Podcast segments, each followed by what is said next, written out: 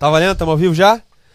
Começando mais um Chosen Cast. Chosen Cast. Estamos muito felizes com a sua presença, com essa mesa aqui repleta hoje de conhecimento também. Enfim, mas a gente está muito feliz com a sua presença. Você que já está ao vivo com a gente, fica aí, não vai embora não. Hoje você vai aprender, aprender muito. Muita coisa boa a gente vai compartilhar aqui. Não sei se você está em casa, faculdade, trabalho, enfim. Só sei que você não pode perder esse papo de hoje. Estamos ao vivo YouTube, Instagram e Facebook. Tá bom? Você nessas três, nessas três plataformas aí é muito bem-vindo, é o nosso convidado. E eu tô com ele aqui mais uma vez, o homem do coraçãozinho. Que eu, eu tenho que te lembrar agora, né, mano? Agora tem, bicho. Agora eu tenho que te lembrar. Eduardo Dudu. Tudo bom, Eduardo? Fala, meu brother. Tranquilo? Brother. Coraçãozinho da Luísa. Beijo pra minha esposa, Valéria. E hoje a gente tá aqui. Cara, eu tô me sentindo no consultório, mano. Pô, aí. Mas eu tô sem graça, cara, que eu vim meio. Também. Né? Enfim. Quando virar a cara. câmera, vocês vão ver. Enfim. Estamos aqui com Douglas de Souza Licasale, 41 anos, médico, empresário, filho de Obadias de Souza Licasale e Ionice Expedita de Souza Licasale. Casado com a Aline Scafura e pai de Laura e Rodrigo. Doutor Douglas, boa noite, meu amigo. Boa noite, é um prazer estar aqui com vocês, tá? Tô me sentindo em casa aqui com vocês. Opa. Foi uma recepção maravilhosa de vocês, tá bom? E eu espero que o bate-papo hoje aqui seja maravilhoso. Valeu? Será sim. Com certeza será. Então, Douglas, é, pra gente começar nosso bate-papo aqui, cara, conta um pouquinho pra gente aí do seu início, das suas origens, lá do comecinho, lá desde criança, vamos... Vamos voltar. É, Túnel do tempo. Ó, eu sou nascido em Volta Redonda, né? Como você já disse, filho de Obadias e de Eunice. Na verdade, ele não gosta muito desse nome, não, Obadias. É ele mesmo? trocou agora. Aí Trocou ele, o nome? Ele trocou. Na infância, eu fui descobrir que o nome dele não era Obadias. Eu já tinha já quase três anos de idade. Caraca. Ele é de Miguel Pereira. Sim. E aí ele, ele, ele, por ser de Miguel Pereira em Volta Redonda, o pessoal chamava ele de Miguel, Miguel. E aí então Miguel. ficou Miguel. Nascido em Volta Redonda, cresci em Volta Redonda, tive uma infância maravilhosa, brinquei em rua pra caramba. Opa. Assim, totalmente diferente de agora, né? Taco. É, foi realmente uma infância muito infância feliz. raiz. É, Sim. uma infância muito raiz e assim, e muito feliz também. Então assim, sou de uma família tradicional, graças a Deus, assim, eu acho que o básico é isso daí, cara. Sim. Estudei em Volta Redonda, estudei em colégio de freiras, Sim. Seus Apron- pais são... estudou em colégio de freira. estudei em colégio de freira, Olha cara. só. Aprontei bastante, Imagina. Fui expulso de um colégio de freira. Tem então, cara assim, não, teve- é, tem um cara de bonzinho, né, cara? minha mãe fala, minha mãe fala que eu engano bem, eu engano bem, sou sonso. Alguma coisa a gente tem em comum, né? Eu fui expulso também. É, você que era Mas- cara de bonzinho. É, seus pais são... a- qual a formação deles? Meu pai é advogado e a minha mãe é médica veterinária. Legal. Só que o meu pai também sempre teve envolvido com a parte de comércio, entendeu? Então essa veia comercial sempre começou dentro de casa. Sempre vi meu pai fazendo negócio, Legal. sempre vi meu pai. é, meu pai já teve vários, vários empreendimentos, já teve já material de construção, já teve casa agropecuária. Então assim, comércio dentro da minha casa a gente sempre esteve assim dentro da parte comercial. Uhum. E assim isso facilitou demais, né? Entendi. E, e assim, o, o amor aí, o desejo pela medicina, quando é que surgiu na sua vida, cara? Pô, Eduardo, vou te falar essa história é boa, cara. Na realidade, cara, a medicina, na verdade, surgiu na vida da minha mãe primeiro, cara. Caramba. Minha mãe, minha mãe trabalhava no hospital, antes de me ter, trabalhava no hospital que chamava é, Hospital da CSN, em Volta Redonda. E nesse hospital, a minha mãe convivia com médicos, com essa situação toda. E ela disse que, quando engravidou de mim, conversava com a barriga falando que queria que, que, era, que fosse médico, queria que fosse médico. Eu acho que essa, essa vontade dela se concretizou depois na infância, de tanto ver. E aí esse sonho passou a ser meu também. E quando a gente. Quando comecei a, a entender assim por, por da vida, escolha de Sim. profissão, Eu acho que na realidade eu nem pensei nunca em ser outra profissão, cara. Eu sempre mesmo? quis ser médico. Sempre que quis ser legal, médico. A gente conversou al- algum- alguns podcasts atrás, tem duas semanas, e o convidado aqui ele falou sobre a importância da influência dos pais na escolha Foi, dos filhos, mano. Foi mesmo. Os pais muitas das vezes eles deixam, ah, deixa o filho ser, não sei se isso aí seria 100% errado, mas deixa o filho escolher o que ele quiser, eu não vou me envolver na escolha. Eu acho na realidade, cara, que não tem muita fórmula, né? Sim. Às vezes você se envolve e o filho não gosta da profissão. Uhum. E às vezes você não se envolve e o filho também não gosta. É, eu acho que Então o eu grande acho que- perigo é, é, é o pai influenciar tanto os pais, né? E, e o filho se tornar uma coisa que não deseja por conta dos pais. Ah. Eu Mas a- eu acho que o pa- os pais têm a obrigação de orientar. Pelo menos, né, é, é- é de uma forma ou de outra sintetizar o Isso. caminho, né? Eu, eu cortar acho, o- cara, que assim dá já algumas, algumas orientações. Eu acho que a experiência sempre é, meu irmão, é uma escola e tanto, né? Mas eu acho que assim, obrigar uma criança a ser o que você quer, Aham. aí tá por fora. É. Tipo assim, eu tenho três filhos: a Júlia, a Laura e o Rodrigo. Se você for me perguntar se eu queria que eles fossem médicos, pô, isso daí com certeza. Uhum. Até porque eu amo o que eu faço, Sim. sou hiper realizado no que eu faço, então o que você quer para um filho? Você quer o melhor. Claro, claro. E aí, como Sabe que na minha ser feliz. visão, a minha profissão é uma profissão que dá um, uma, um, Um retorno. um retorno bacana, eu acho que a minha vontade dele ser médico ou dela ser médica não é uma imposição. Uhum. Eu vou mostrar todas. É a- natural, pô. é, eu vou tentar mostrar tudo que eu acho de bom da profissão. E se ela for, vai pegar um caminho muito, muito claro, né? E a cara? Laura e o Rodrigo, eles têm contato porque você e a esposa são médicos, né? Sim. Então eles são criados nesse meio. Os tios médicos. Isso. Ali vai ser meio complicado, né? ali vai ser complicado. caminho, é. Tá, mas aí, e aí, da sua infância, é, te- tinha esse desejo da tua mãe, né? De, de que É. você fosse médico até. Como é que foi até você chegar lá na faculdade, até ingressar na faculdade? Rapaz, assim, eu sempre estudei em colégio particular, sou de uma família de classe média financeira e milionária de amor. Opa. Porque, assim, hoje eu vejo as pessoas falando de, de, de classe social como se a situação se baseasse só na parte financeira, né? E, cara, na minha família sempre, assim, sempre sobrou amor, graças a Deus, fui uma criança muito bem criada, com muito amor, e sou, sou bombardeado de amor até hoje. Porque eles, graças a Deus, meus pais são vivos até hoje, né? Graças a Deus, e que fiquem por mais uns 40 anos aí, Tá se. Deus quiser. E aí essa situação foi começou com, com essa ideia da minha mãe, aí fiz o vestibular e comecei a ingressar na faculdade. E aí, como eu era de classe média, para poder fazer medicina na altura do campeonato, faculdade cara demais, e aí já viu, né, cara? Foi aquela luta, né? Passou perrengues. Cara, eu preciso, eu lembrei que agora, cara. Minha mãe fez aniversário ontem. Tem que Cara, mandar um beijo lá, ela. mãe, lá. feliz aniversário. Te amo muito. E o coraçãozinho também. Coraçãozinho pra Ah, mano. Dona Célia. Parabéns, dona Célia. Tu falou aí que é de Volta Redonda, eu até esqueci. Esse cara vai me zoar porque ele fala que eu sou tudo, que eu tenho tudo, né? Você já É, morou em Volta eu Redonda, estudei né? lá na Ah, Pandiaca Lógeras, aí. cara. Eu me formei.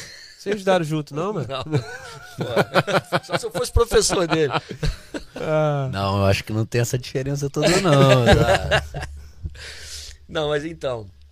Aí você cons- conseguiu, né, ingressar na É, faculdade. fiz o vestibular a primeira vez, não passei, e aí depois fiz no meio do ano e E passei. estudou onde? Estudei em Nova Iguaçu. Nova Iguaçu. É. E ali que foi o seu começo ali, né? É, eu comecei a fazer faculdade em Nova Iguaçu, terminei em Nova Iguaçu, fiz pós em Nova Iguaçu e morei por um tempo em Nova Iguaçu. que que... ué. Desculpa, Eduardo. Cara, desculpa, mas ele falou uma parada que chamou muita atenção. Me desculpa, me perdoa. Você fez vestibular e não passou a primeira vez. Sim. O que, que rolou na tua cabeça ali, mano? Porque assim, você, pelo menos seu coração já parecia estar direcionado a essa ideia. Mas você teve uma primeira porta fechada. Você é sempre lembra uma exatamente? frustração, né, cara? E quanto mais quando você vê todo mundo passando e você não, né? É, mano. Rapaz, é um balde de água fria, né? Sorte que vestibular de seis, seis meses aí É. dá uma facilitada, né? Aham. Eu ia perguntar alguma coisa que estava relacionada a isso. Eu ia perguntar se alguma vez ele já pensou em desistir. Ah, rapaz. Da profissão. Não, da, da profissão já aconteceu. É. Já, já aconteceu. Quando eu, quando eu me formei, eu me deparei com os plantões. O cara que acaba de formar, a primeira, primeira situação dele, a, a forma mais fácil dele conseguir a- a se estabilizar financeiramente é o regime de plantão. Sim. Só que o plantão é uma sensação assim, parece que você está secando gelo. Pelo menos para mim, eu não sei para Aham. outros profissionais Sim. é um volume de gente que assim é desumano para a pessoa que tá ali. Sim. E aí aquilo para mim eu me sentia meio que impotente. Eu não sentia, eu não via que eu estava sendo utilizado da forma que eu sonhava para minha profissão. Na realidade, eu só consegui realmente me encontrar no consultório. Onde eu achava o tempo para poder conversar, Sim. onde a gente conseguia ter essa interação com o paciente, de Sim. conhecer o paciente de forma mais profunda, de criar um vínculo. O plantão, para mim, nunca me completou. Sempre foi uma situação que parecia que estava faltando alguma coisa, cara. Nunca gostei muito de plantão. E aí, nessa época que eu dava muito plantão, eu andava muito estressado e não me sentia assim, não me sentia Realizado. realizado com Aham, a profissão. sei. Parecia que assim, que tudo aquilo que eu tinha estudado, tudo aquilo que eu sonhava, tudo aquilo que eu almejava, eu tinha, Sim. sabe, me frustrado. Quando eu passei pro consultório, aí essa situação mudou. Voltou. Foi uma virada de chave. Uhum. Foi uma virada de chave. E o consultório já, já partiu pro seu ou, trabalhava com alguém ainda? Rapaz, a história foi, foi assim, foi meio complicada. O que que acontece? Eu, eu primeiro, eu trabalhava em regime de plantão. E aí nessa época eu tava em regime de plantão, eu me casei. Eu tive a Júlia. E aí não deu certo o casamento, me separei. E aí continuei dando plantão. Só que fui convidado por um amigo para poder ir para Bahia. E aí fui para Bahia. Mas antes de ir para Bahia, assim que eu terminei, aí eu conheci a minha esposa atual, a Aline, Sim. que assim, foi uma guerra. Porque imagina, você acaba de separar. Aí vira pra, pra tua família e fala, ó, tô namorando e vou levar a minha nova namorada pra Bahia junto comigo. Nossa. Meu irmão quase me matou. Meu irmão tava com vontade de me enforcar.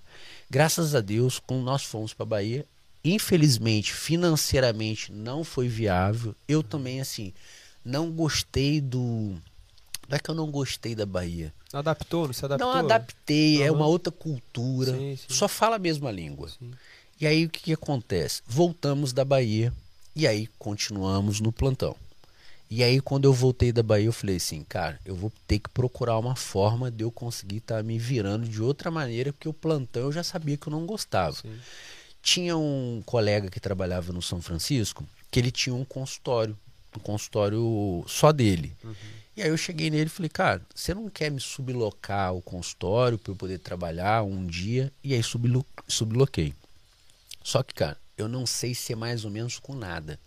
Eu sou extremamente intenso. Com duas semanas eu tava atendendo 20 pacientes e o cara atendia 7. E aí começou, cara, aquele choque. E aí, com três semanas com ele lá, ele pediu a sala. Aí, meu irmão, eu tive que sair da sala. Aí fui pro meu consultório. E o meu primeiro consultório foi atrás de um bar. De frente para a prefeitura de Itaguaí tem um bar ainda, tem um botiquinho ali ainda. A- as, o banco era as caixas de cerveja com a madeira em Nossa. cima, cara. Foi assim, então o meu primeiro consultório, ele, ele tinha algumas, ele tinha algumas características bem legais. Chovia de vez em quando, tinha que ficar secando com o pé. Enquanto assim, o cara falava, você... é, foi uma experiência assim, foi uma experiência fantástica pra mim assim, como ser humano, entendeu? De você começar numa situação completamente assim contrária, Uhum. porque você nunca vai imaginar que um, vai ter um atendimento num- numa situação tão improvisada. Sim. E o que mais chocou foi a situação de realmente caiu no gosto do público. Eu atendia 20, 30 pacientes Caramba, ali. legal. Então, assim, o, o, o meu início de atendimento em consultório foi uma situação completamente atípica do que o pessoal faz na cabeça a ideia de um consultório, Sim, né? sim. Mas você dá valor, né? Acho que a gente aprende a dar valor quando a gente também. Ah, sem sombra de dúvida, Romulo. Sem sombra de dúvida, cara. É- Essa situação de você vir por baixo, de você conquistar Aham. suas situações tijolo por tijolo, você acaba que você, você sabe também valorizar quando você vê alguém numa profissão onde está começando também, você fala, pô, meu irmão, você se vê Sim, naquela sim, situação, sim. né? Então, assim, eu não me envergonho em momento algum da minha história, muito pelo contrário, tenho um orgulho imenso da minha história, é, dessas vezes que eu precisei me testar, né? Me testar, me testar o meu orgulho, testar várias coisas dentro da, da minha personalidade. Sim. E assim, realmente, assim, ficou marcado só o consultório para os pacientes mais antigos como uma caverninha. Caverninha. Os pacientes de vez em quando falam. Tem alguém mais antigo aí que tá assistindo aí, provavelmente. Já foi atendido na atendido. caverna. Já, já. Então, aí ali ainda não era Climed. Não, ali era consultório popular. Entendi. E a ideia da Climed, quando é que surgiu aí? Cara, a ideia da Climed foi o seguinte: a gente começou a atender ali na caverninha e começou a caverninha não dar espaço. 30 pacientes em cima de caixa de cerveja não deu espaço. Nossa. E aí a gente começou a procurar um lugar para alugar. Hoje, é, quando a gente começou a procurar um lugar para alugar, tinha um prédio desativado ali em frente da policlínica. E aí, para todo mundo que eu falava, eu falei, cara, eu vou montar um consultório em frente à policlínica. Você é maluco? A, clínica, a policlínica, 30 anos de mercado, cara. Você vai começar, meu irmão, uma clínica em frente à policlínica? A própria prefeitura, inclusive. Você É tá onde? de É porta perto da policlínica ali, ó. a Você tá de brincadeira, cara. E aí foi. E aí aconteceu exatamente o que tem hoje. A, a clínica Climed começou como consultório popular, do mesmo jeito. E aí começou com uma portinha. Dois meses depois eu não tinha dinheiro nem para pagar o primeiro aluguel. Eu já aluguei outra sala na loucura, achando que ia dar, ia dar certo. E a situação foi prosperando como consultório popular. E aí eu comecei a achar que consultório popular não tava, não tinha muito a ver com o que eu sonhava para ela. Como a o meu pai tem uma tem essa história é uma história antiga do meu pai. Meu pai tem uma clínica alugada para a prefeitura de Itaguaí. De Itaguaí não, de Volta Redonda. Ah. E essa clínica, meu pai brinca que essa clínica formou eu e meu irmão Olha com aluguel. Eu falei, cara, não tem nome melhor. Se formou eu e meu irmão, os meus filhos vai ser mole, né? Já vai com o nome com a marca dessa, né? Sim. E aí foi Climed. Aí Climed Itaguaí. Aí eu coloquei Climed Itaguaí. E graças a Deus, é, desde o nome, desde a logo, tudo passou pela minha mão, com auxílio da minha esposa também. Então, E assim, o Cezinho, o logo, como é que foi isso aí? Cara, o Cezinho foi uma coisa engraçada. O Cezinho, eu peguei o tablet da minha filha e aí ficava de madrugada. Eu de vez em quando fico muito tenho dificuldade para dormir. E aí fiquei com, com, a- com o tablet na mão, falei: "Meu irmão, a gente precisa de um logo". E aí fiquei desenhando. Aquele Cezinho saiu quadrado no tablet da minha filha. E aí eu fui mostrando pro pessoal. No início o pessoal não gostou não. Tinha gente que gostava, tinha gente que não gostava. Eu falei, meu irmão, eu gostei. Uhum. E aí coloquei o Cezinho e aquilo virou assim, meio que a nossa marca registrada, né?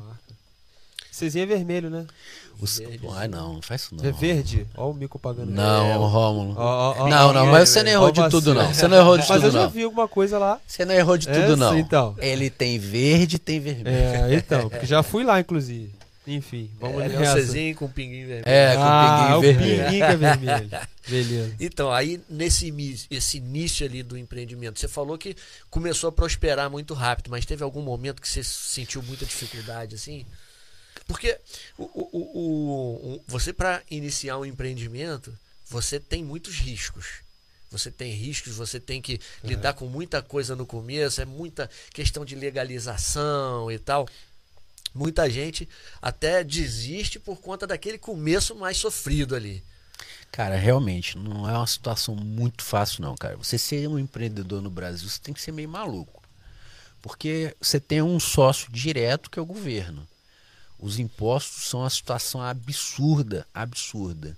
Então, assim, você tem que acreditar no, no vazio mesmo, cara. É ter muita fé mesmo, vontade de trabalhar e ir atrás do sonho. Porque se você for avaliar a situação real mesmo, compensa você voltar a ser funcionário. Tem muito menos problema. Mas eu acredito que não tem jeito. É, é uma questão mais de realização. Eu acho que assim, eu me sinto muito melhor quando a direção do negócio está na minha mão, quando eu tenho a, o controle. Eu acho que, como funcionário, acho que é, cada pessoa tem São uma característica, falar, são né? pessoas e pessoas, É, né, mano? É, eu, eu acho que eu sempre tive essa vontade, cara. E eu, por ver meu pai com vários empreendimentos, com várias situações comerciais, eu acho que você vai vendo aquela É, situação vai. e vai se tornando uma situação, acho que mais fácil para você, entendeu? Eu já atendi em balcão e algumas vezes assim, não, não trabalhava constantemente, mas meu pai sempre teve essa situação de atribuir algumas responsabilidades, tanto para mim quanto para meu irmão.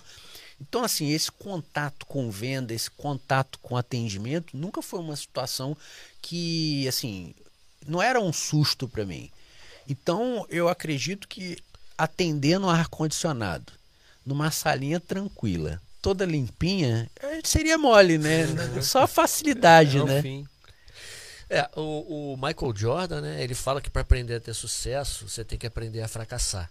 E aí a gente tem o exemplo do maior jogador de basquete que já existiu, né, cara? Com certeza. É, cê- a gente falou aqui muito de, de sucesso no seu começo, né? De, de, de pro- uma, uma coisa próspera, né? De conquistas. Mas e fracassos, cara? Teve algum que chegou a te balançar assim? Ó, na realidade, cara, você como comerciante ou você como empresário, muitas dos- das situações que você faz, às vezes são, são projetos que infelizmente não dão certo. Sim. A grande questão é o seguinte: se você vai se desmotivar com aquela situação de insucesso ou não. Ó, uma situação que aconteceu comigo que eu achava que era um- uma situação fantástica. Nós viajamos, nós fomos para Nova York, e na época em Nova York estava mó top a situação de Uber. Aí eu falei, cara, não tinha no Brasil ainda. Eu falei, meu irmão, sabe o que eu vou fazer? Eu vou comprar um carro, vou botar gás e vou cobrar uma taxa para o paciente de casa ir no ar-condicionado com motorista para a clínica e voltar. Na época a gente cobrava 10 reais. Irmão, na minha cabeça, assim, era, Era- gol, era gol, não tinha conversa. Meu irmão, foi um fiasco. Foi um fiasco. Sério, Comprei um carro, adesivei um carro, Olha. contratei um motorista. O carro serviu de, de transporte para meus filhos. Então, assim, todo mundo que está no meio dos negócios, todo mundo que está empreendendo, ele tem que saber o seguinte: que pode ser a, a ideia melhor do mundo, que às vezes não dá certo. É. Na hora de executar. Eu não- acredito que se eu tivesse feito esse- essa situação agora, poderia dar certo. outro momento. Porque as, as pessoas assustavam. A pessoa falou: 10 reais para vir da minha casa para cá. Não, O cara achava que tinha uma contra situação, cara. Ele não tá. Todo mundo fica cabreiro. sim. O cara, a pessoa ficava cabreira. E aí depois que eu, desli... que, eu, que eu desativei o carro, desativei o transporte, todo mundo queria. Eu falei, ah, Jesus do céu. Rapaz, não dá pra entender, né? É, a gente sabe que nas dificuldades surgem muitas oportunidades, né? E assim, é- é, a pandemia, ela, ela che- fo- foi um negócio que ninguém estava esperando, né? É uma coisa até difícil de imaginar algo desse tipo acontecer na nossa vida. Quando começou a se falar em pandemia lá atrás, no ano passado, era uma coisa tão distante que a gente não, não, não conseguia realizar aquilo, que a gente estaria passando por isso. E hoje a gente já está aí, já passamos de um ano de pandemia. É, muitas pessoas é, sofreram muito com a pandemia, não só por ficar em casa, não só, mas eu digo os, o, o comércio, né, o- os empreendedores so- sofreu muito com isso. É, eu vejo, porque lá em casa a minha esposa ela é empresária, Sim. mas assim, o, o ramo que ela atua, que é construção civil, ela não sentiu durante a pandemia é, que, que caiu. Sim. Mas no começo, quando decretou a pandemia tudo fechado, Nossa. cara, todo mundo ficou assim, e agora? Como é que eu faço? Como é que foi ali? Como é que você pensou? Porque você ainda, ainda tinha uma outra, uma outra coisa. Você sendo médico, você tinha que ter contato com as pessoas. Como é que foi esse. Cara, excelente pergunta sua. Essa situação da pandemia, para todos, tinha a situação da pessoa ficar em casa. Uhum. E pra gente? Eu me vi numa situação onde várias pessoas desesperadas na Europa, várias informações desencontradas, É. o jornal colocando o maior terror do mundo e a gente aqui no Brasil sem saber o que fazer, tudo fechado, só a parte de saúde aberta. Eu olhava para os meus filhos dentro de casa, todos eles pequenininhos. Olhava para minha esposa que também era médica e estava se expondo. Nossa. A gente entrou numa paranoia que assim, quando eu chegava na clínica e estava cheia, eu não sabia se eu agradecia ou se Ah. eu ficava desesperado. Situação, né? Então, assim, foi uma situação pra gente que, assim, muito complicada. Não foi complicada financeiramente porque a gente não parou. Então, assim, não afetou muito. Mas, de uma maneira geral, você não tem nada mais precioso que a sua própria vida. Lógico. Então, a gente se colocou, cara, numa situação, eu acho que assim, que a nossa classe médica realmente merece os parabéns, cara.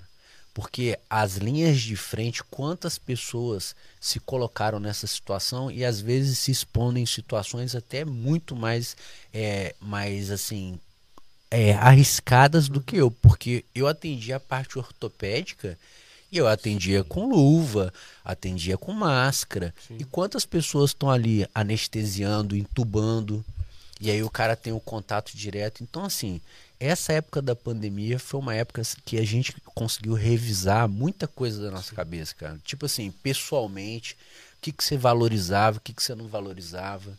Se, a- se uma pessoa saiu da pandemia sem valorizar a família, sem saber os valores normais, cara, que são valores realmente importa, Sim. se ele saiu cru da, da pandemia, cara, ele não aprende nunca mais. É verdade. Porque a pandemia, eu vejo a pandemia como se fosse uma guerra, cara. A pandemia, ela transformou uma situação numa velocidade muito rápida.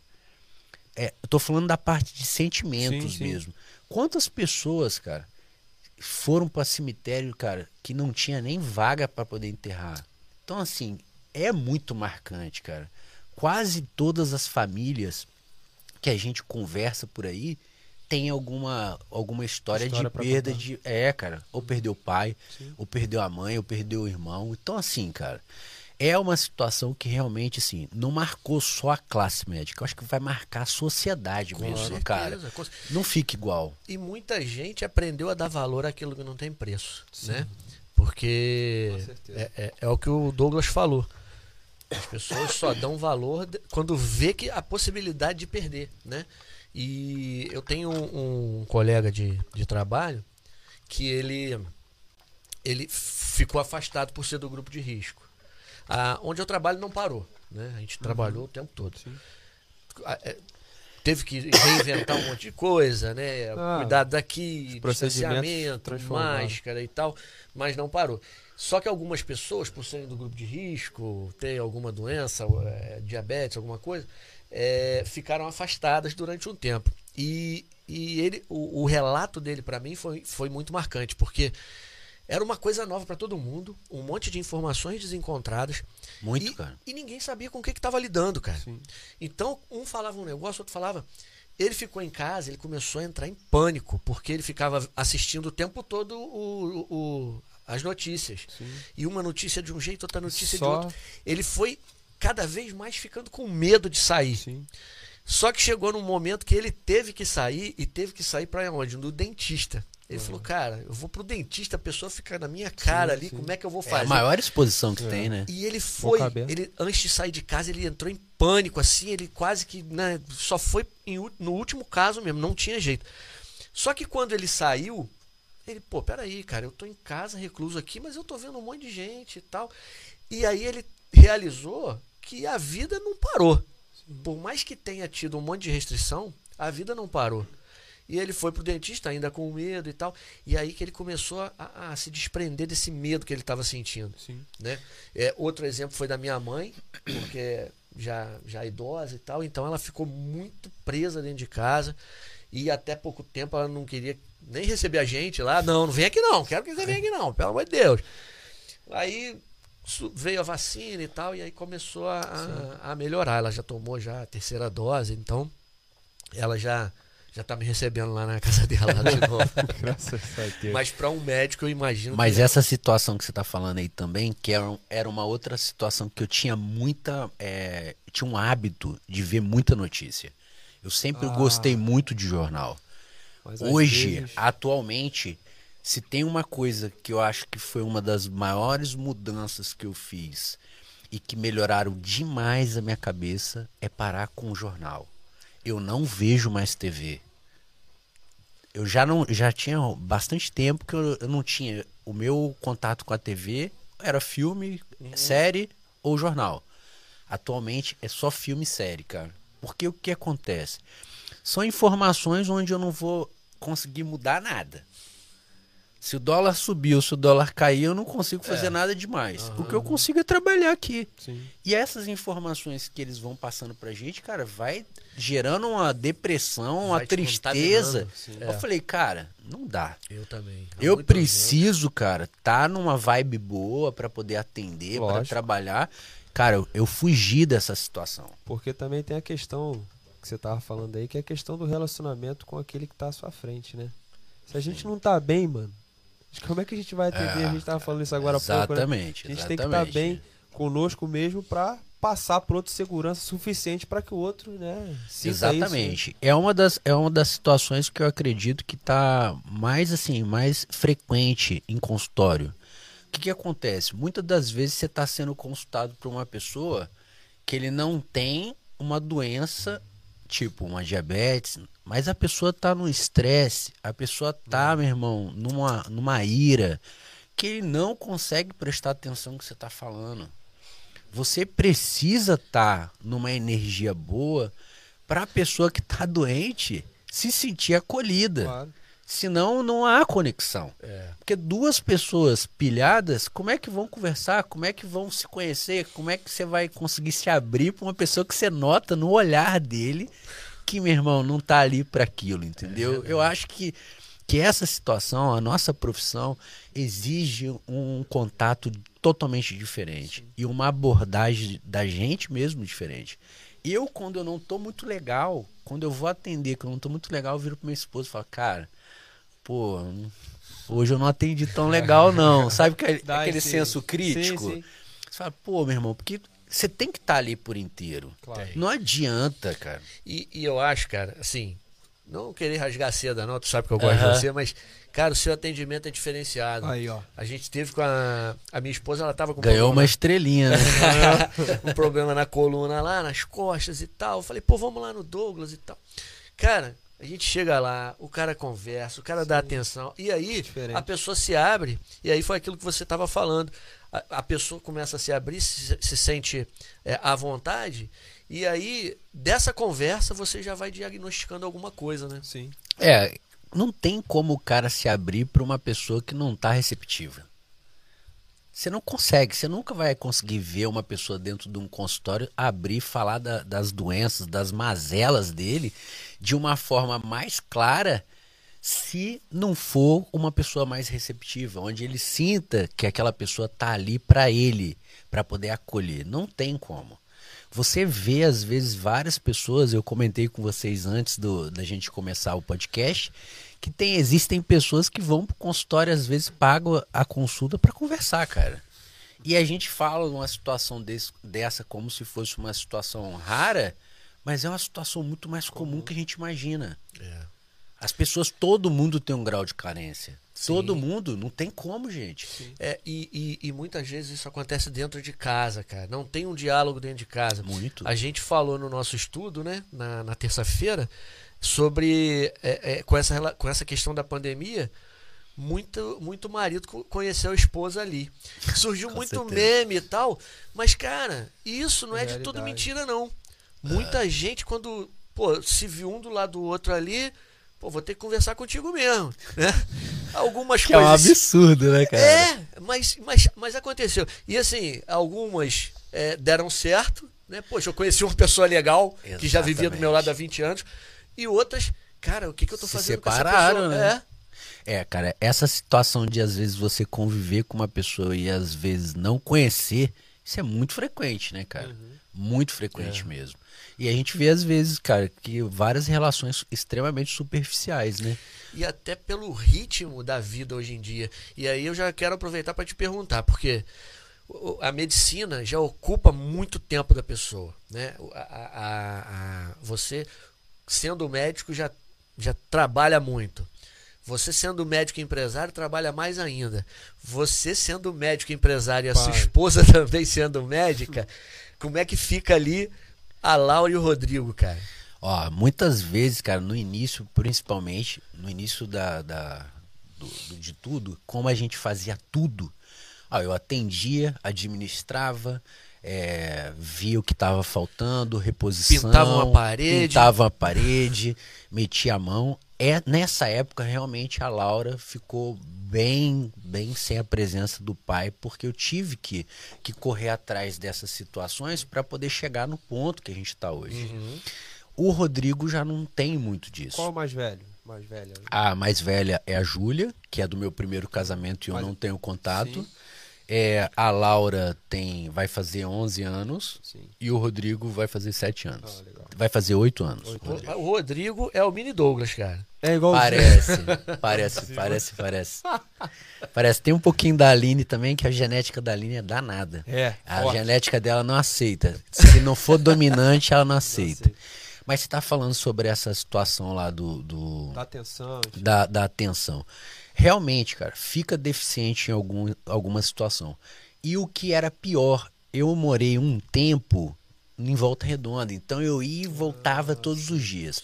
A partir do momento que eu me mudei para Itaguaí, minha vida mudou. A qualidade de vida é outra, a proximidade do trabalho é outra. Só que eu também agora, com o passar do tempo, a gente deu muita cabeçada com os nossos funcionários. Hoje não. Hoje a gente tem uma equipe, cara, que realmente é de se orgulhar. E também a minha esposa, né? Ela é a- o meu braço direito total. A parte administrativa toda é ela que faz, entendeu? Então a gente troca muito figurinha. Você tava falando aí de se conhecer, né? Do casal se conhecer. Minha esposa, meu irmão, eu acho que eu vou ter uma overdose minha. Porque, cara, ó, é no trabalho, é em casa, a gente é igual irmão siamês, cara. Ah, que bacana. Colado direto, cara. Ela não pode falar que me conheceu só na pandemia, não, meu irmão. Foi depois. Deixa eu falar com o pessoal aqui do YouTube, que eu tô, tô aqui acompanhando com eles também. Célia Cristina. Conhecem Célia Cristina? Não é minha mãe. Enfim, vocês vão conhecer. Ela falou aqui embaixo. Meu ortopedista há seis anos. Como gostei de saber que ele seria o entrevistado de hoje. Célia Cristina. Ah, Célia, É. pô, muito obrigado pelo carinho aí, tá? Obrigado demais aí. Carol Venâncio. Boa noite, Carol. Beleza? Ana Paula Lima, tudo bem? Beleza, a paz. João, João, nossa. João tá sempre com a gente, cara. É, é um Abraço aí, João. aqui, um jovem nosso, da nossa igreja aqui que tá sempre com a gente também. Boa noite, irmão. É, Anselmo Eduardo, né? Parabéns pela, pela, parabéns pela live. William Basílio, Doutor Douglas, boa noite, meu ortopedista favorito. Um abraço do Basílio. Ô, Basílio, um beijo grande, querido. É, enfim, mas você é ortopedista, né? Se, Sim. se levou direto, tá, tá relacionado direto a essa área. O que que levou você a escolher a área da ortopedia? Né? Na realidade, o que, que acontece? Pela dificuldade, na faculdade já era difícil pagar a faculdade. Então, assim, final de, final de férias, não ia fazer nada. O que, que eu fazia? Ia para o hospital. Então, o Hospital da Posse foi realmente sim, uma escola de férias. E desde o primeiro período que eu fui seguir, é, eu fazia estágio, estágio não remunerado no Hospital da Posse. E aí eu acabei passando por várias especialidades. Eu acompanhava um profissional que era ginecologista, você se encantava pelo jeito dele, a Uhum. forma que ele conduzia, e você acabava se encantando pela especialidade. Então eu já, já quis ser ginecologista, eu já quis ser cirurgião geral, eu já quis ser várias especialidades. Mas quando eu conheci o Dr. Bloom, Dr. Leonel Bloom, que é de Nova Iguaçu, é, eu me encantei pela especialidade e aí comecei a seguir, fiquei como pupilo dele. E aí essa situação desde então, desde o oitavo período assim, que eu já sabia já que eu ia querer ser ortopedista. Então, desde essa época aí eu já já me encantei pela ortopedia, cara. É uma curiosidade, né? Uma pergunta. O médico, ele sente uma dor. Aí ele já. Não, tô com uma dor no meu ombro direito que tá ferido. É assim, mano? Essa é a realidade, cara? Cara, a gente- O ó, médico se consulta. é O pior, o pior paciente que tem na vida, o pior paciente que tem na vida é o médico. Sério, cara. Cara, porque a gente acha que a gente consegue resolver. E aí, geralmente, não, entendeu? E aí a gente. Não tem jeito. Você, para poder ter uma avaliação imparcial, ou você vai subestimar o problema, ou você vai ter uma hipervalorização daquele mesmo problema. Então, para você ter uma visão real mesmo, é uma visão externa.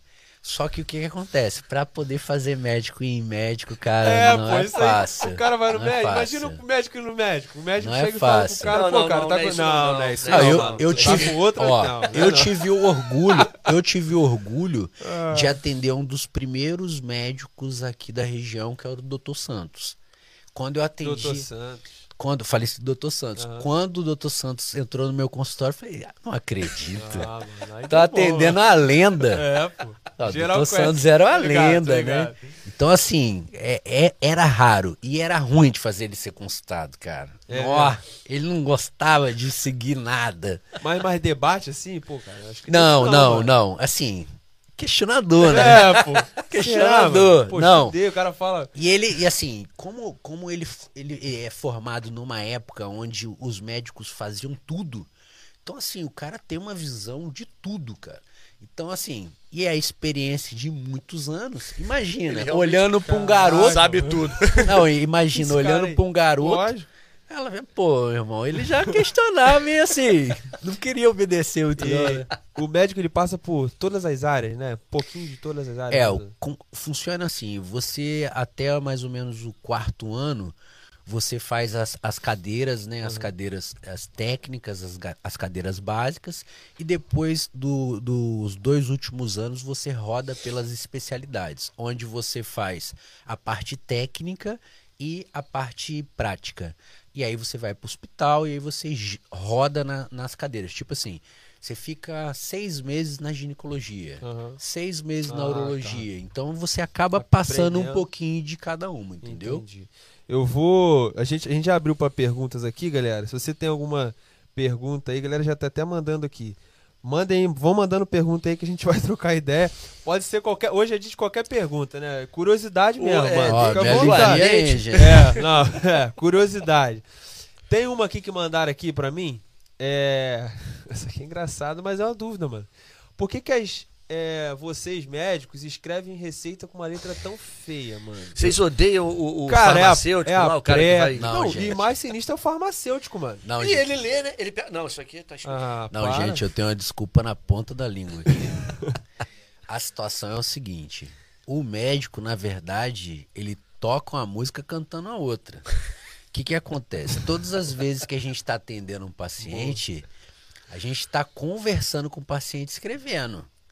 Então acaba que a letra não consegue ficar muito legal. E também tem a velocidade da galera que tá do lado de fora doida para entrar, porque consultório, pô, ficar esperando não é um negócio muito legal, né? Então, assim, eu acredito, no meu caso, é essa situação, entendeu? Minha letra, minha mãe fala: Meu Deus, meu filho, sua letra não era feia desse jeito, não. Sua letra, depois de você formar médico, sua letra é Mas horrorosa. parece assim, desculpa, tá? Mas parece que às vezes o cara assim, pô, me tornei médico, agora minha letra tem que ficar feia, mano. É, parece que é uma Não. característica, O tá mais incrível, cara, o cara Ilegível. escreve três riscos. Não, isso aqui significa oxandro, É. farmacêutico. O farmacêutico, é a hora, lê 12 aquilo, horas, de 12 em 12. Ah, chuta também um pouquinho, Ah, né, será cara? que chuta? Eu não morri até hoje. É. Então tá tudo certo. Não, mas o que, que acontece? Às vezes ele já tá acostumado já com a letra e Sim. também por conta da miligrama, às vezes consegue Ah, estar cara tendo uma noção. Ele Aí, nota um ozinho, é as miligramas, quantas a posologia também, quantas vezes e a miligrama. E aí o cara tem meio que uma pista, né, do que aquele garrancho era. É, você patrocina alguns atletas, né? Pelo menos tá aqui assim. Quais os esportes que você está patrocinando, no caso? Tem, tem um patrocínio, enfim. Ó, agora com a crise ficou um negócio mais é, bem mais complicado. Sim. Eu, assim, eu tento, na verdade, retribuir um pouco o que Itaguaí fez por mim. Então, assim, na realidade, eu não patrocino qualquer atleta. Sim. Eu patrocino os atletas da nossa região. Ah, legal. E, assim, eu gosto muito de jiu-jitsu. Então, assim, a gente acaba puxando a farinha para onde a gente Lógico. mais gosta, né? Mas, Lógico. assim, Vira e já patrocinei também é, time de futebol. Fisiculturista? É, fisiculturismo também, mas a, a situação é assim: o meu foco na realidade não é um, um esporte específico, e sim a situação de estar devolvendo um pouco o que Itaguaí fez por mim, Legal, entendeu? legal. Eu acho que, assim, mais do que justo é a gente estar melhorando o lugar onde a gente vive, né? Claro, então, claro. assim, é, é nessa pegada de estar contribuindo para o município, entendeu? Isso é importante, né? Se, se todo mundo fizesse, fizesse isso, a gente ia ter um, um- Todo mundo cresce junto, né, cara? Sim. É, você se especializou em algo específico dentro da ortopedia? Não, não. Não, né? Dentro não, né? Acabou que, acabou que nesse período que eu ia fazer uma ultra especialidade Uhum. dentro da ortopedia, eu comecei a, a vir migrar mais para a área empresarial, que é uma situação onde eu também assim não sei se faço bem, mas assim eu gosto demais. É Sim. uma situação que me chama muita atenção. Quando eu estou fazendo, eu me sinto realizado. Então assim, aí eu acabei fazendo mais, voltar mais para a parte empresarial. E Uhum. desejo fazer alguns cursos que assim ninguém ensina o cara a ser empresário, né? É. E aí você às vezes dá umas cabeçadas, né, cara? Então, assim, Sim. eu acho que eu tô precisando já dar uma reformulada nessa Sim. parte empresarial mesmo. É, tô com uma pergunta aqui também da Ana Paula. Ela diz assim: qual a expectativa da classe médica para o controle da pandemia no Brasil? Tem uma, uma expectativa boa para frente aí? Ô, Ana Paula, obrigado pela pergunta aí, mas assim, o que acontece, cara?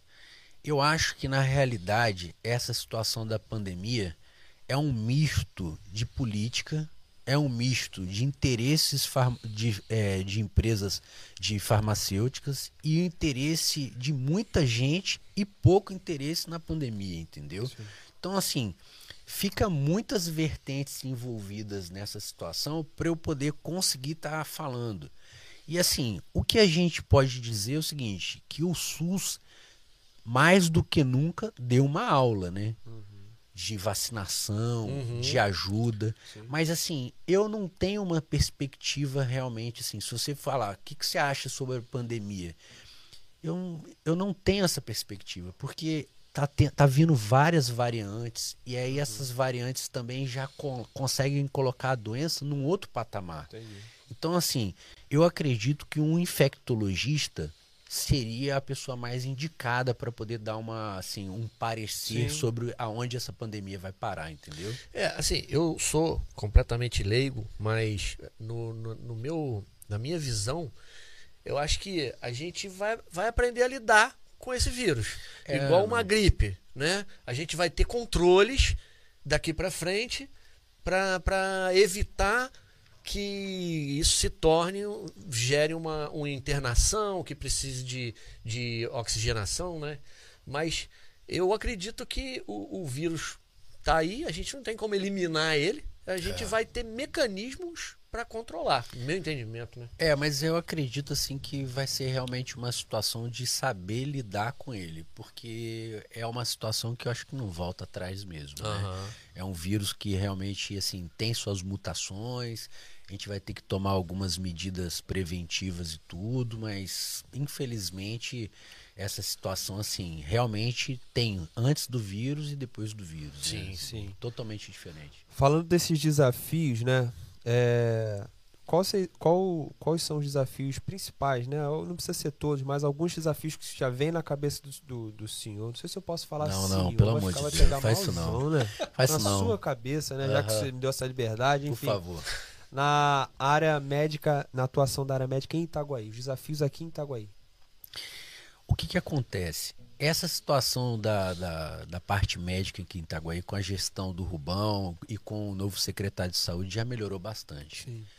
Ó, nós tínhamos uma situação de acúmulo de pacientes com fraturas, sem cirurgias, que o Dr. Carlos Zóia já fez já uma reformulação de colocar vários ortopedistas fazendo cirurgias em mutirão. Uhum. E assim, na realidade, a parte de doença é uma situação que não termina nunca. Porque a população não para de crescer. E a situação é, de saúde é diferente de uma empresa. Você comprou uma bobina de aço, ela é gigante. Você comprou medicamentos, são minúsculos. Você dentro de um hospital, você gasta milhões. Então, assim, as pessoas que estão de fora, às vezes, criam uma expectativa. Ah, va- vamos colocar dinheiro ali e vai resolver. Mas não é assim só. Precisa de material humano, precisa de treinamento. Então, assim, pelo que eu vejo, eu não participo da parte de política de Itaguaí, apesar de ser um, um ferrenho torcedor para que tudo em Itaguaí funcione Sim. Assim, eu não nasci em Itaguaí, mas Itaguaí mora dentro do meu coração, assim, de forma muito, muito, muito intensa. Então, assim, eu torço para quem estiver na política que consiga estar colocando as coisas para funcionar, Claro. porque a população sofre demais. Uhum. Mas, assim, eu posso te dizer que várias atitudes que foram tomadas nesse governo, foram tomadas nesse governo, serviram para poder ajudar demais, principalmente na minha área, que é a parte ortopédica, onde eu consigo ver, tá Sim. bom? Mas assim, a saúde é complicada, cara. Saúde é muito complicada. É um, um poço sem fundo. Porque você vai montar um hospital hoje, são milhões que o hospital gasta mensal. Só de, de funcionários, só de insumos. É muita coisa, cara. É, é a parte muito cara mesmo. Saúde é uma situação muito cara, mas é cara no mundo todo. Você pode ver que nos países como os Estados Unidos, a saúde não existe saúde pública. É a saúde paga. Uhum. Então, assim, é uma situação que se um país como os Estados Unidos, que é número um no globo, tem que pagar, você imagina, que Imagina. com certeza eles já fizeram conta de conseguir fazer uma rede de saúde pública, né, cara? Com certeza, já calcularam isso, né? E falando de Itaguaí, dentro dessa pergunta, né? Surgiu uma pergunta aqui da Elaine. O senhor já falou um pouquinho da história, mas por que, que o senhor escolheu Itaguaí? Por que Itaguaí? Cara, não, Ou caiu de Você, paraquedas, né? de repente. você não é daqui, eu eu posso falar você. Você não é daqui. Cara, eu mas- sou natural de Volta Redonda, estudei, no, estudei em Nova Iguaçu, trabalhei no Rio por muitos anos. E, e na época que eu morava em Nova Iguaçu, eu tinha um amigo que ele me, me fez um favor e numa data, num final de semana, que eu já estava todo marcado para poder sair com a namoradinha, ele virou para mim e falou assim: Eu preciso de um favor seu, eu quero que você dê um plantão para mim lá em Mangaratiba. Eu falei, Jesus. Eu falei, cara, não vou não. Ele falou, meu irmão, você tá me devendo um favor. Aí eu tive que vir, né? Aí fui pra Mangaratiba, dei o plantão, acabei criando laços lá. E aí esses laços, por morar no recreio, eu precisei ter uma logística que valesse a pena eu estar vindo numa distância dessa. Então eu peguei um plantão em Mangaratiba, peguei um plantão em, em Itaguaí e aí fazia os dois plantões e voltava para casa.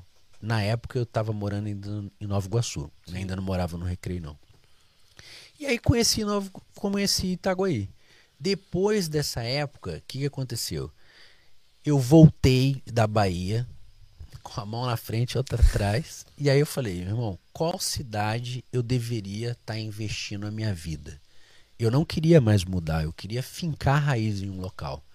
Como a minha esposa também já era uma pediatra conhecida aqui em Itaguaí, no, no, no Hospital São Francisco Xavier, eu acho que na verdade assim não, não tive muito o que optar. Na verdade, assim, Itaguaí que nos escolheu, não foi eu que escolhi Itaguaí.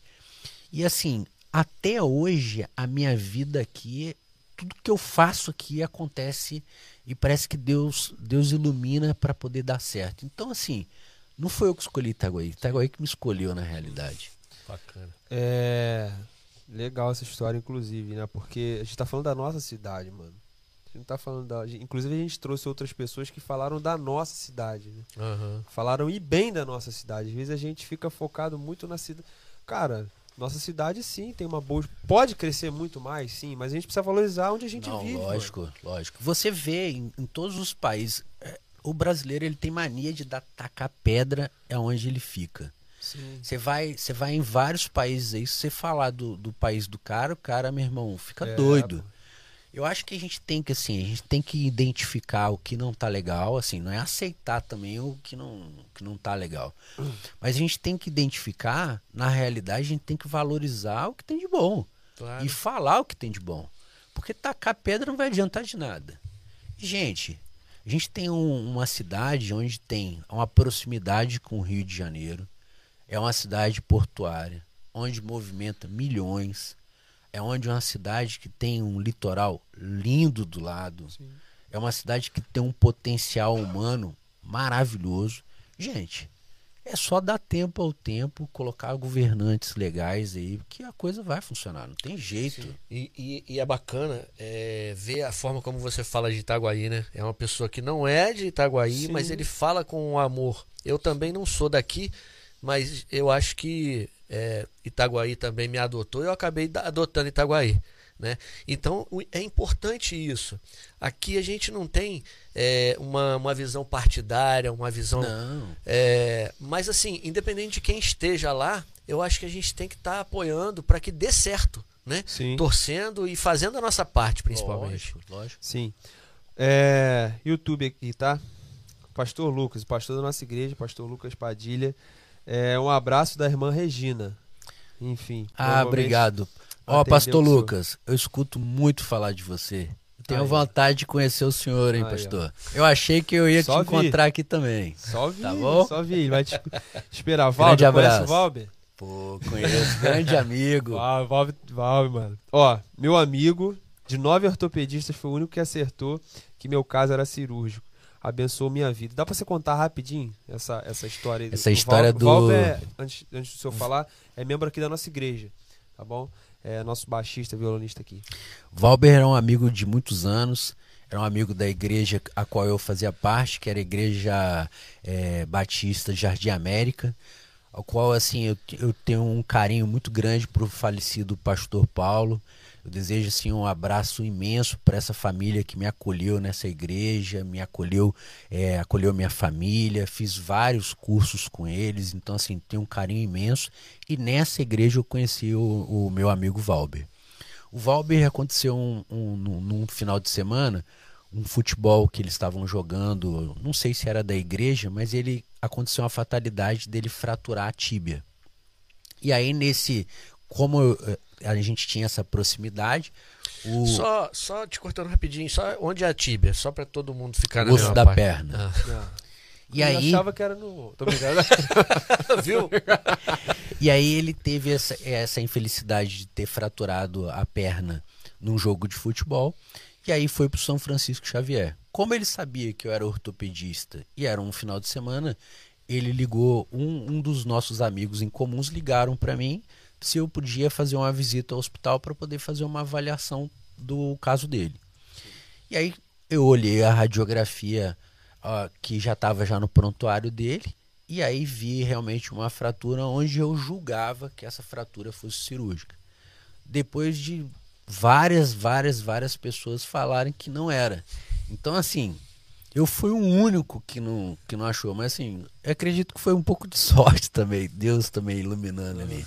E aí assim, acabou que ficou quase um ano arrastando aquele problema da perna sem consolidar, até que chegou a hora que o nosso agora atual secretário de saúde, Dr. Carlos Zóia, conseguiu arrumar uma cirurgia para ele. Então assim, foi uma história assim bacana que pelo menos assim, o fato de ter nove contrário, graças a Deus, não influenciou.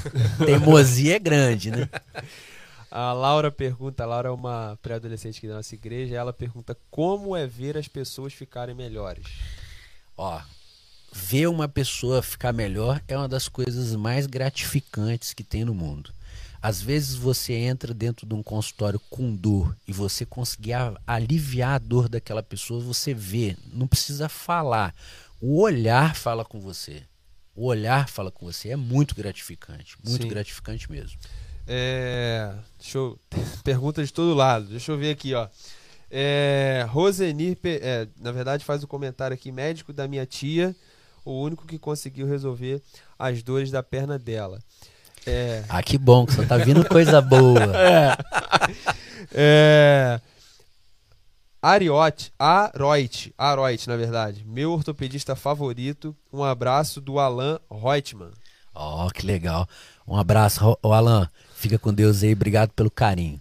O doutor Douglas, fazer uma pergunta agora da medicina, assim, que é uma dúvida que eu acho que algumas pessoas têm. Teve um caso que você viu que você falou, mano, que deu. Porque assim, você vê coisas. Imagino que você vê coisas absurdas, né? De tudo ali, né? Na região óssea, enfim. Mas teve uma parada que você viu que você falou, mano, Ó, existe, existe a, a, medicina é um negócio surpreendente o tempo todo, cara. Primeiro que existe casos que você olha assim e fala assim, eu não tenho a menor ideia do que que seja. E outras coisas assim, situações surpreendentes para você dar o resultado. Então, situações tipo é, você está dando um laudo de câncer, uma situação de uma doença muito grave também te surpreende. Uhum. Mas assim, a medicina é muito vasta. Então, às vezes, a gente, numa vida só, você ter esse aprendizado, e assim, você acaba devendo alguma coisa, entendeu? Então, assim, surpreende todo dia, né? Só um dia, surpreende o dia todo. Sim. Então, esse contato direto com outros colegas, a gente acaba trocando uma figurinha, trocando casos clínicos para poder ver se a gente consegue minimizar, Sim. assim, esse déficit nosso, entendeu? Claro. Então, assim, todas as vezes que tem uma situação que a gente não sabe, a primeira coisa que eu falo é que eu não sei. Sim. Eu não tenho esse negócio de falar que sei. Porque se a pessoa tiver com essa expectativa em cima de mim, achando que eu vou saber responder todos os questionamentos ortopédicos, eu tô lascado, né? É, ninguém... Porque não tem condição, não, né? não sou eu e nenhum médico. Uhum. Né? Quanto é... mais a gente acha que sabe tudo, pior é, né, pior, cara? Pior fica. A gente vai fazer, eu vou abrir aqui pra galera do YouTube e o David me ajuda aí se tiver alguém do, do Facebook ou do Instagram também. A gente vai fazer o, o ping-pong médico, mano. A gente, se você, médico. Quem, quem, quem, já participa que sabe o que, que é, né? Já explicando pro doutor ali mais ou menos. Mas você que tá em casa, ajuda aí também, Wesley. É, mandem palavras aí pra gente, seja ela de qual ordem for, não sei, né? Enfim. E o doutor aqui vai estar tá falando a palavra que vem à mente dele, a primeira coisa Vamos lá. Entendeu? Daqui a pouco a gente vai fazer, mas já pode começar a mandar as palavras aí. Dentro dessa, desse lance que a gente falou agora, da, das situações difíceis, por exemplo, o senhor deu o exemplo de, de câncer, por exemplo. Como é que é para o médico dar essa notícia? Tem, tem que assim, tem que ter uma preparação e uma forma de falar, né, para a pessoa, por exemplo. É, na realidade você toca numa situação onde você é uma situação muito séria, mas ao mesmo tempo você precisa estar falando até para poder estar dando a possibilidade da pessoa estar buscando a cura. É, eu, eu uso uma técnica que eu acho que é infalível.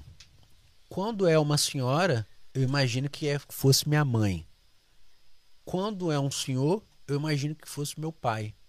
Então é a forma mais carinhosa que eu consigo estar tá dando uma notícia ruim é imaginar que eu estivesse falando aquilo para o meu pai. Sim. Como é que você passa isso para uma pessoa que você ama?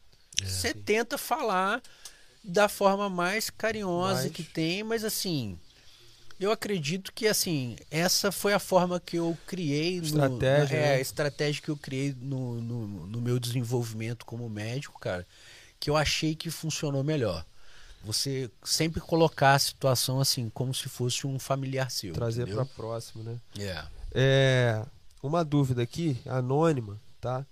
É, a pessoa diz que está com o esporão há cinco meses. A gente, a gente tá tirando dúvida geral aqui, mano. Geral, se tá com a dúvida aí, já, já aproveita. Já fiz fisioterapia e nada. O que devo fazer agora? Qual é a... O que, que acontece? O esporão de calcânio, na realidade, é um crescimento de osso embaixo dos pés, na região do calcânio. Sim.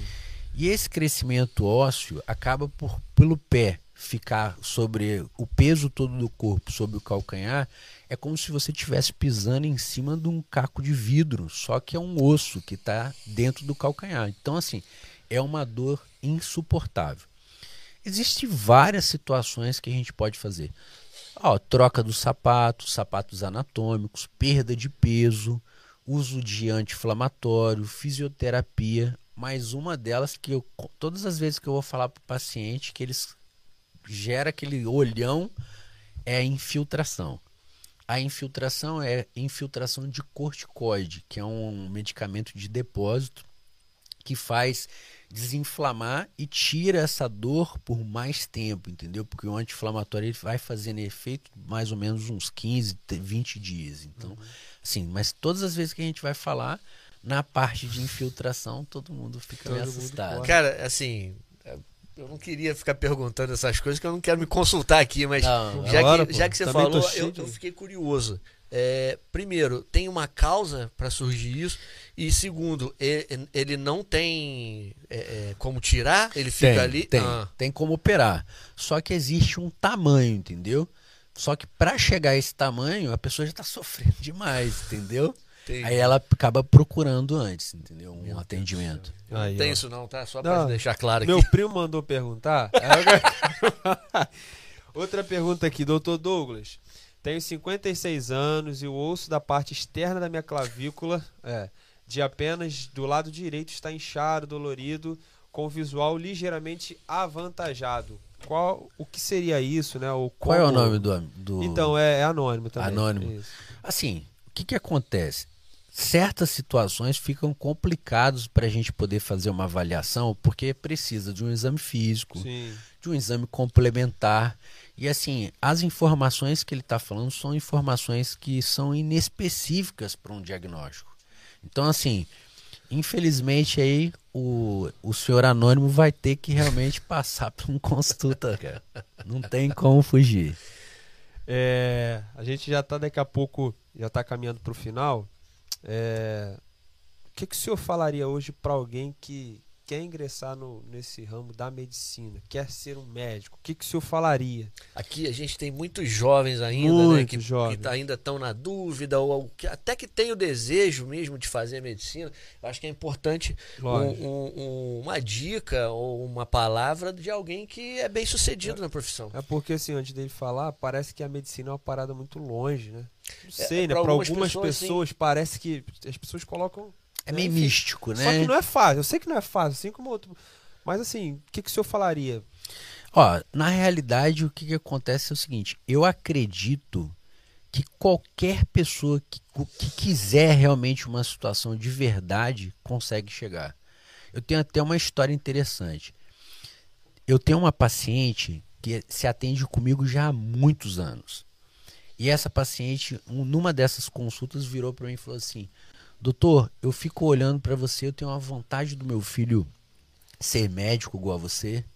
Eu falei, ah, não, que legal, mas eu sabia do sofrimento todo dela e tudo. E aí falei aquilo mais por educação e tudo. Tempo depois, gente, vem a surpresa. A paciente volta falando que o filho está fazendo medicina. Só que não é medicina num local qualquer o rapaz estava fazendo medicina, não é FRJ. Então, assim, tudo pode para aquele que quer. Tem que tirar a desculpa da frente, correr atrás. É uma situação difícil? É. Claro. Mas se foi possível para mim, é possível para qualquer um. Essa situação da pessoa colocar muito distante, isso eu não acho correto. Qualquer pessoa pode. Só que a pessoa tem que saber que vai ter que abrir mão de alguma coisa. Não adianta achar que vai conseguir chegar onde quer chegar ou numa situação de qualidade de vida financeira, numa situação onde é uma situação de, de profissão muito cobiçada, a, a procura é muito grande.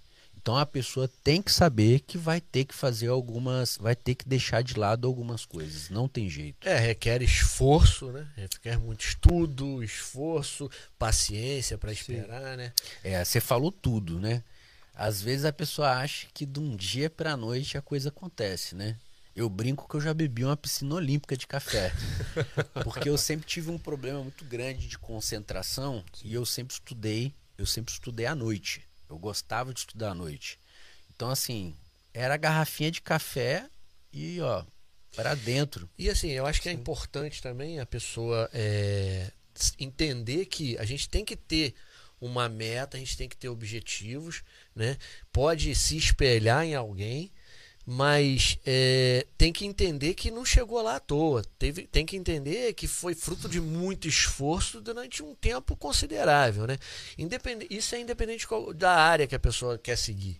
Pode ser na medicina, pode ser em qualquer outra área. Sim. A gente olha para a pessoa, vê lá a pessoa lá em cima, poxa, aquele engenheiro lá famoso e tal, com dinheiro, bem sucedido, não chegou lá de uma hora para outra, né? Fruto de muito Sim. esforço e, e- e dedicação durante tempos. Mas eu acredito que assim, quando você olha para a vida de uma pessoa e você acaba se identificando que aquele sonho ali, aquela pessoa materializa aquele sonho seu, eu acho que é uma forma mais próxima de você cons- conseguir colocar na tua cabeça aquela meta como Sim. possível. Aham. Então, assim, você convive com uma pessoa que é médico, você vai começa a conviver com ele, ou com qualquer outra profissão que tenha, assim, uma procura maior, você vai ver, assim, que não tem, não é bicho de sete cabeças. Sim. Você vai conversar com ele, só que assim, tem uma caminhada. Sim. Existe uma caminhada, sempre existe uma caminhada, mas é possível para qualquer um. Tem alguém que você tem como referência na sua profissão, na sua, principalmente na sua especialidade? Esse esse médico de Nova Iguaçu, ele, ele já é falecido, mas o Dr. Leonel Blum realmente era uma referência tanto como como médico e como pessoa também. Entendi. Mas assim, maior referência que eu tenho como pessoa, sem sombra de dúvida, é meu pai. Legal. Mas não é da profissão. Aham. É, tem uma coisa que eu, que eu queria saber, assim, como que você lida com a questão da, da tecnologia? Né? A, a gente tem que estar sempre se reinventando, sempre se adequando. A gente compra um celular hoje, amanhã já está obsoleto, tu olha e fala, cara, meu celular tá velho. E, e a medicina, ela lida com muitos equipamentos e tudo. Como é que você, você procura sempre se... A gente fica desesperado, né? que você compra um aparelho, igual a gente comprou um aparelho de ultrassonografia para a clínica, onde a doutora Aline, minha esposa, é a ultrassonografista. Você compra o aparelho, quando o aparelho tá chegando, já tá lançando outro. É um, você fica desesperado. Caraca. É pior que televisão. A tecnologia, e assim, absurdo.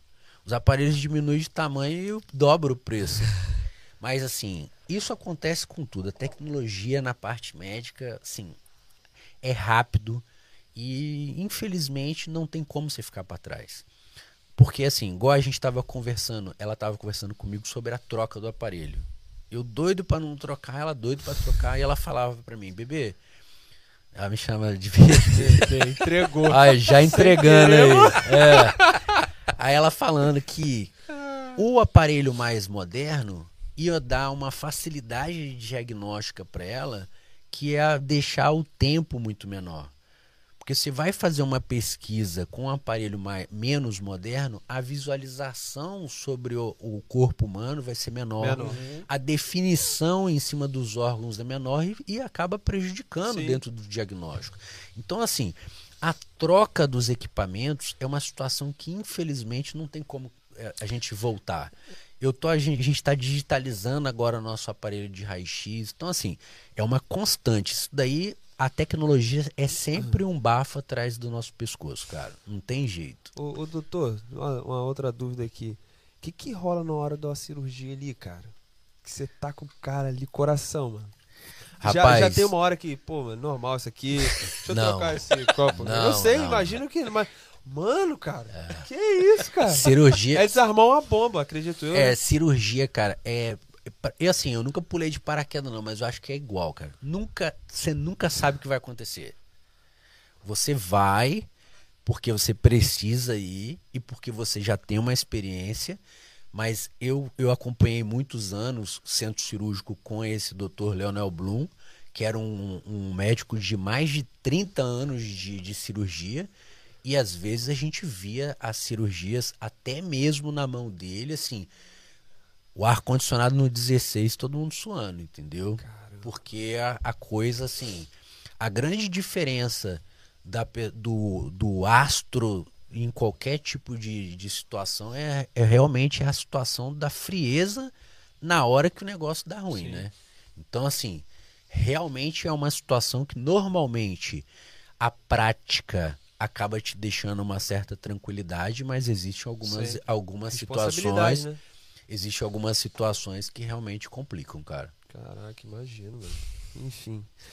Cara, eu recebi muitas palavras aqui, velho. Caramba, é meu. Dá uma olhada, eu só vou pedir. Eu espero que tudo bom. Não veja aqui, né? Com relação ao ping-pong. Show. A gente, vai, a gente vai fazer aqui agora. Até o final, se você ainda tiver alguma dúvida. Pode ser assim, ó. Eu botei várias dúvidas minhas aqui, cara. Que eu nunca tinha conversado assim, trocado uma ideia assim com o médico, mano. O médico se cons... Eu, assim, uma parada que eu fiquei na minha essa cabeça. Foi bacana, né? Falei, cara, como é, é foi espirituosa essa, né? Enfim, já tirei essa dúvida. Mas vamos lá, Dudu. Mete bronca aí, quer... vamos, vai vamos, lá. Vamos revezando aqui? Vamos revezando. A gente vai falar uma palavra, sim. Que vier na mente. Que vier na mente. Pode ser uma palavra que você vai falar ou você pode falar uma frase em Ou um pensamento, um alguma pensamento, coisa. fica à vontade. Vamos lá? Bora. Sonho. Vários. Família. Tudo. A base. Objetivo. Rapaz, são tantos. Mas o meu maior objetivo é ser um legado para os meus filhos. Bacana. Itaguaí? Um amor, não foi a primeiro, não foi a primeiro olhar, mas um amor, um amor verdadeiro. Legal. Medicina. A minha paixão. Gesso. não gosto de fazer muito. Climed. Ah, meu bebê. É meu bebê. bebê. Amizade. Ah, é tudo, tudo também. Completa, né? A vida só tem, só tem o brilho que tem quando a gente tem verdadeiros amigos, né? Uhum. Quando a gente tem um ambiente legal de, de, de, de vida, onde a gente consegue estar tá dividindo com os outros, onde a gente consegue amenizar um pouco a carga de compromisso, a carga de, de coisas negativas que acontecem. Então eu acho que os amigos servem muito para isso daí. Perfeito. Humildade. Em busca. Deus. Criador de tudo, né? Cura. A busca. Milagre. Existe. Porra. Perna do Valber. Caraca. Um dia vai, no milagre. um dia vai. ah, determinação.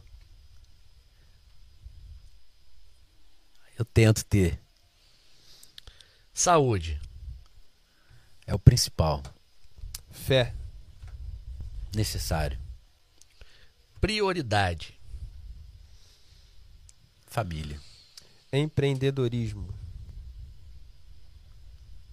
Gosto muito, gosto muito dessa, dessa parte da minha vida, que é a parte de de você imaginar uma situação e conseguir estar tá colocando aquilo em prática, você materializar seu sonho, é, mesmo sabendo que pode dar errado, o empreendedorismo, para mim, eu acho que é isso, é materialização de sonhos. Perfeito. Jiu-jitsu? Gosto muito, mas tô ficando velho para isso. ah, você eu já fiz já um pouquinho. Praticou? Já pratiquei. Ah, tá. Apesar de não parecer, você viu o espanto da cara é, dele, é? Não, já praticou, assim, mano? Eu fico assim, Se eu falar que eu faço surf, então tu vai fazer como? Não, porque esse cara, Calma, a gente foi entrevistar cara. esse cara aqui, mano. O cara já foi taxista, é, vereador, agricultor. Mano. Não, você tá confundindo com, brincando, foi com, isso tudo, não. com o pastor Maurício. Pastor Maurício. não, advogado, enfim. Vamos lá, tá, tá, faltam dois aqui. É, churrasco. Pô, é uma delícia. Lá em casa, pessoal, eu gosto de fazer muito churrasco lá com a rapaziada. Cara, Muito deixa, legal. deixa eu pegar essa, essa- Antes de você falar, é um comentário do Afonso. É, a gente vai fazer a última palavra aqui. Que história é essa de que pra ir pro churrasco tem que botar o shape? Falou que você é muito Pô. vaidoso, cara. Não, mas o que que acontece? Daí é uma sacanagem que a gente faz com os, com os colegas lá, que estão mais gordinhos, mas é só uma zoeira entre a gente só. Mesmo sem shape, a gente deixa A entrar. gente, a gente pode ir no Então-. Pô, lógico, lógico. Vai lá. Desafio. Continuar crescendo. É isso. A, a, a Emily perguntou se as perguntas eram minhas. do anônimo. As- é, é, do anônimo. Não eram minhas, não, Emily. Você sabe que não eram minhas. Inclusive, depois que a gente fechar, eu- com certeza eu vou tirar umas dúvidas aqui, mano. Que eu não, tirar, que eu não vou tirar ao vivo. Com certeza. É. O Rômulo anda de bicicleta. Enfim. Entendeu? Não, também não entendi. Mas enfim, a gente vai entender. Doutor Douglas, é isso. Ó, Tranquilo? muito obrigado. Fiquei um pouco nervoso, uma situação Ah. totalmente nova pra mim, mas ó, me senti assim em casa com vocês. Muito obrigado mesmo Maneiro. pelo carinho, tá, Romo? Que Muito legal. obrigado, Dudu. Obrigado demais mesmo. Achei assim que eu ia ficar mais travado um bocadinho, cara. Fiquei mais ou menos, mais ou menos. Ah, não, foi Ah, excelente. Mais fácil consultar ou tá aí? Cara, eu prefiro consultar. Ah, Eu prefiro consultar. Eu acho que a prática acaba deixando a gente um pouco mais à vontade. É, tem uma coisa no YouTube, meu ponto tá chegando aqui. Não, não tô vendo, enfim. Laura. Marcelo Costa, Laura. Ah, Laura é. Olha só, eu pensei que era filha dele. Laura. A sua Laura, o ping-pong, o que, que vem na sua cabeça? Ah, o meu, um dos meus maiores amores da minha vida. Ela é a coisa mais linda, é a princesa do pai. Que legal. Princesa Gente, do bebê, né? É, a do princesa bebê. Do bebê. Gente, eu quero agradecer muito, muito, muito a. Eu vou deixar o, o Dudu falar. Mas agradecer, imagino a vida corrida que esse cara tem. Mas esteve aqui com a gente. eh, Chegou aqui, mó zoeira, a gente assim, também, embora seja médico, né, a gente tem uma outra figura de médico, né, cara, mas assim, é, entendo, claro, a sua responsabilidade, mas o cara próximo mesmo, de verdade, então pra mim foi muito bom estar aqui, obrigado mesmo pela, pela sua disponibilidade de estar Que aqui com a isso, gente, cara. cara. Me sinto, me sinto orgulhoso de estar vindo aí nesse projeto com vocês aí. Eduardo é um amigo já antigo. E assim, todas as vezes que vocês precisarem aqui na igreja de alguma situação que a Climed possa estar auxiliando Legal. vocês aqui na igreja, eu quero sempre ser canal de bênção aí na igreja, Legal. canal de bênção, canal de, de sempre um, um, um local onde vocês podem estar levando a mão, tá? E assim, vai ser um prazer sempre. Todas as vezes que vocês me convidaram, você pode ter certeza que eu já gostei da ideia. Cara, agradecer, Obrigado. meu amigo, Dr. Douglas, Aí. Meu parceiro, é, aceitou de pronto. Falei com ele na hora, falou: vambora, vai ser bacana e tudo. Achei que né, ia ficar meio assim, mas já aceitou de pronto e vou fazer o convite, né? Vem aqui Isso lá, aí, pra eu gente assistir fazer um agora, culto Com aqui. certeza. Ao vivo, mano. O cara Ó, fez cara, ao vivo. eu já- Aí, tá É, isso mano. aí, mano. eu, já fui, eu já fui convidado várias vezes, tô até com Então, vergonha. Vou agora vir é mesmo. Vai vir mesmo? Pode ter certeza que eu vou vir. sim. Beleza, então tá Mas certo. ó, vamos tirar uma fotinha, só fazendo só o símbolozinho da, da Climed. Bora. Bora, dá, dá uma moral. Então, Eu vou, favor, eu vou só né? encerrar aqui, que aí pra eles entrarem aqui, aí eu vou. Quero agradecer ao assessor, ao Wesley. Ah, o Wesley também deu uma moral aqui pra gente, esteve aqui com a gente aqui nos bastidores. obrigado. o David também, irmão nosso aí, tá sempre com a gente. David, obrigado aí, cara. Obrigado Parceiro. pela paciência aí, tá? Esse Meu é parceiro aí de sempre aí, o Wesley, sempre junto aí. Agradecer o carinho, a amizade dele de sempre aí. É um cara que eu conto muito. Sempre quando a gente tá precisando de algum apoio, na hora de se divertir, ele tá junto. Então, meu irmão, muito obrigado aí pela sua parceria de sempre. Valeu? Você que ficou em casa, cara, eu aprendi várias coisas. Uma outra visão de um médico que eu, enfim, também não sabia várias coisas. Se você chegou agora, volta aí, você vai realmente se surpreender. Ou então, compartilha esse podcast. Semana que vem a gente volta. E é isso, gente. Muito obrigado. Obrigado, rapaziada, aqui, vocês. Até mais. Fui.